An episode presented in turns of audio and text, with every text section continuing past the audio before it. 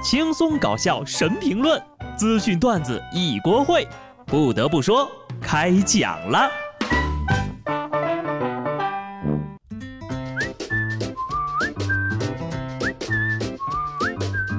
Hello，听众朋友们，大家好，这里是有趣的。不得不说，我是机智的小布。五一节假期快乐啊！快让我看看，谁今天还在上班呀？呵呵，是我自己。突如其来的加班让本就不富裕的假期雪上啊，不是锦上添花。哼，是什么让我在劳动节里还依然坐在这里辛勤的劳动？是什么让我放假不出门游玩也要认真为你们整活儿？是穷啊！作为一个假期时间主动自觉加班的人来说呢，劳动节这种节日简直就是为了我量身定做的。不信你们听听。有些人为了偷懒，丧心病狂到了什么地步？湖南第一师范学院就有一个同学，因为用人体模型来代课而被通报批评了。大家听听啊，感受感受这波骚操作，不戴帽子还敢坐第一排，简直是胆大包天，无语了。要逃课就勇敢一点，大胆承受违纪的后果，办个假的就很离谱。你是不是看不起老师的智商啊？在这儿呢，倒也不是鼓励大家逃课啊。再说这玩意儿呢，也不会带人达到，是吧？读书人还是要好好学习，在学校就应该像个学生一样啊，把心思用在正地方，别老整那些花里胡哨没卵用的。四川成都一个高校的操场上，一个女生呢被男生突然的公开表白吓懵了，场面一度十分的尴尬。围观的同学纷纷发声：“算了算了吧。”就在这时，女孩的闺蜜冲进了场地，拉起女孩跑出了困境。女生之间呢，真的是很懂彼此的小心思。她能在关键时刻站出来帮助朋友摆脱尴尬的局面，一定是很清楚朋友的内心想法。不得不说，这都什么年代了，咋还在玩当众表白这一套呢？这可不叫真诚的勇气啊，更不是惊喜。除非是在双方有默契和达成共识的基础上，不然就完全是一种道德绑架。据这个该校的同学说呀，事后呢，男生还在校园的论坛里发声了，说什么耍朋友是自己跟当事女生的事情，不关这个闺蜜的事情啊，请人家自重。好家伙，被表白的姑娘都站在那儿尴尬出一套三室一厅了，这难道还不足够说明问题吗？这发言属实迷惑呀。不得不说，一个女孩子呢，也许不知道自己到底喜欢谁，但是她的闺蜜一定知道。谈恋爱嘛，就讲究一个你情我愿，好聚好散。浙江诸暨啊，这个男子张某呢，尾随女友，发现女友劈腿了，张某就说呀，女友卢某欠他四百块钱，卢某的现任马上掏钱，并且让卢某递给他。张某接过钱之后呀，就觉得自尊瞬间受到了伤害，竟然当着民警的面怒撕了人民币。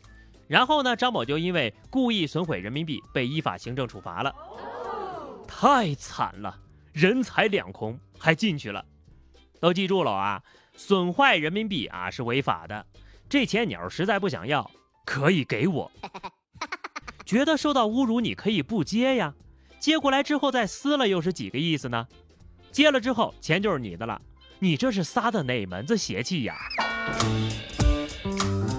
一开始说要给你，你又不要，能过过，不能过就分。一个大小伙子还没有人大爷爽快呢。七十七岁的常大爷相亲六十七岁的庞大妈，两个人在相亲过程当中呢讨价还价，对话内容十分的精彩。庞大妈直言不讳，表示自己呢好花好穿，希望生活费能够达到两千元。但是常大爷表示，庞大妈有点老，只能给他一千五。看表现，如果两个人合拍呢，会加到三千也说不准。并说，如果是六十二三岁，长得漂亮，愿意再多给一千块钱。常大爷表示，自己呢年收入三十万，根本不差钱儿。目前的结果是，两个人打算呢先相处试试。嘿，这常大爷要求还挺高啊！真要雇个保姆的话，这个价儿肯定是拿不下来的。不过呢，不得不说的是，两个人各取所需也挺好啊。不知道为什么让我突然想起一句话。少壮不努力，老来遭嫌弃。真的啊，就有的年轻人脑子还真不如人老同志。南京江宁警方土桥派出所民警在夜间巡逻的时候，发现有一男的长时间在银行的自助取款机面前徘徊，行迹十分的可疑。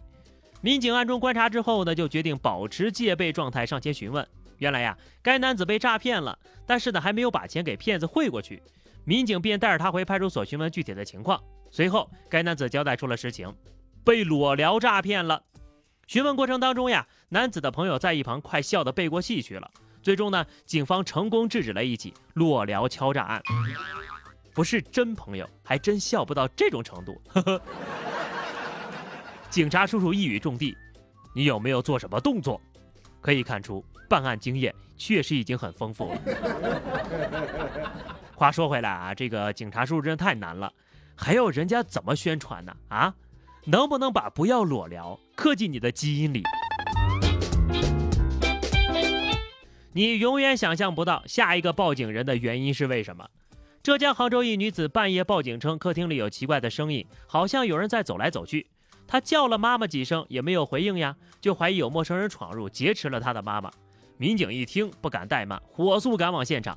真相叫人意外，原来是家里买的王八跑出来了。走进科学联合出品系列，这不就是我吗？半夜听到动静呀，马上脑补一出大戏，随时准备报警。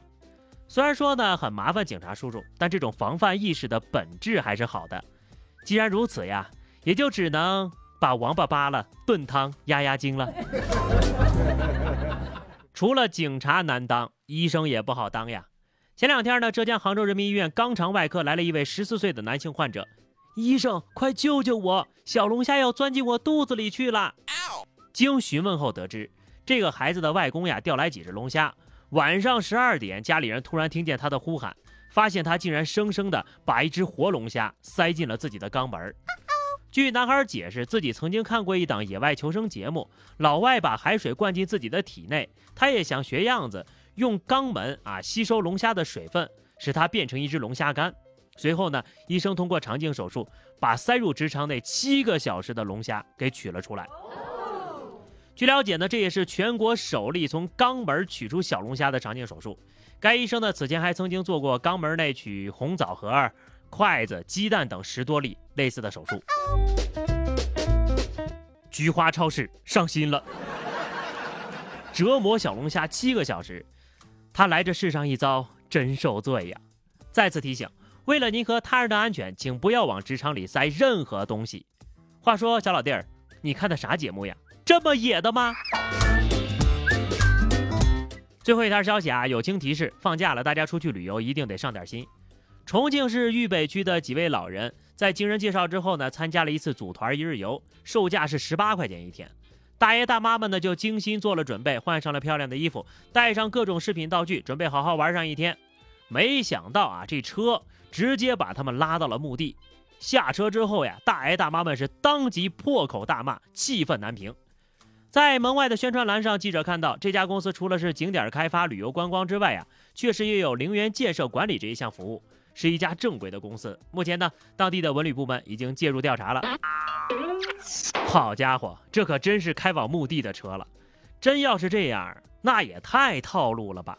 老年人就怕这个啊，太不吉利了。大爷大妈们作为诈骗受害者的高发群体，咱们做子女的呢，可得上点心了，叮嘱他们千万不要占小便宜吃大亏呀。好的，朋友们，那么以上就是本期节目的全部内容了。假期呢还剩两天，嗨起来呀！就这样吧，下期不得不说，我们不见不散，拜拜。